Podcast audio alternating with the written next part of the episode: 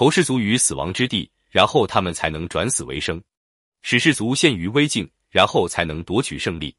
所以，用兵作战在于谨慎的审查敌人的意图，根据敌人的意图，集中兵力指向敌军的一点，千里攻敌，斩杀敌将，这就叫做用巧妙的办法克敌制胜。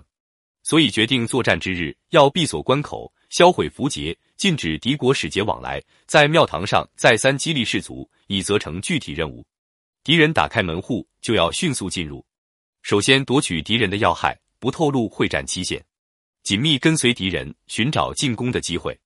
所以战争开始时，好像处女那样沉静，使敌人打开门户不加防范，然后就像撒开的兔子一样迅速敏捷，使敌人措手不及，无法抵挡。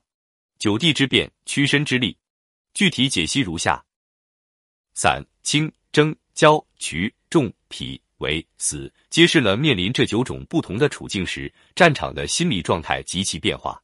应当根据不同的情况和不同情况下产生的不同的心理状态，使用不同的办法，采取不同的行动。有利的地形地理形势与正确的战略战术原则，两者相辅相成，缺一不可。兵家必争之地，就要不惜任何代价抢先争道，不争则败；兵家必弃之地，就要退避三舍，不弃则亡。这已成了兵家作战的规律。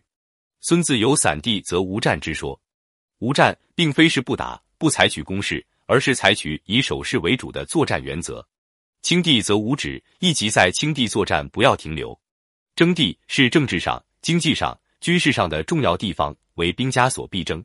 交地是道路纵横交错之地，交地则无绝，是指军队不宜把这种地方放在自己的后方。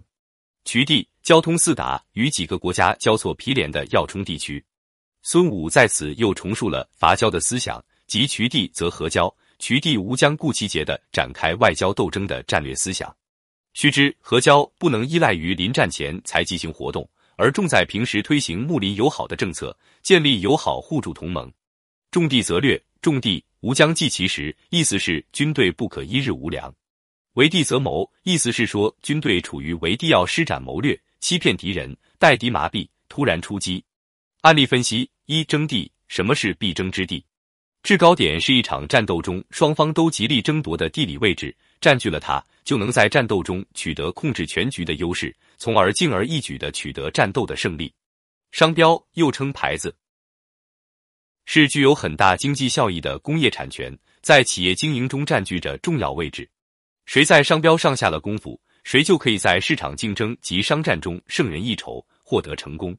因此，有成就的企业家手中。无不握有一张响当当的牌子，同时那些经营有方的企业，无不在商标宣传运作上挖空心思，大做文章。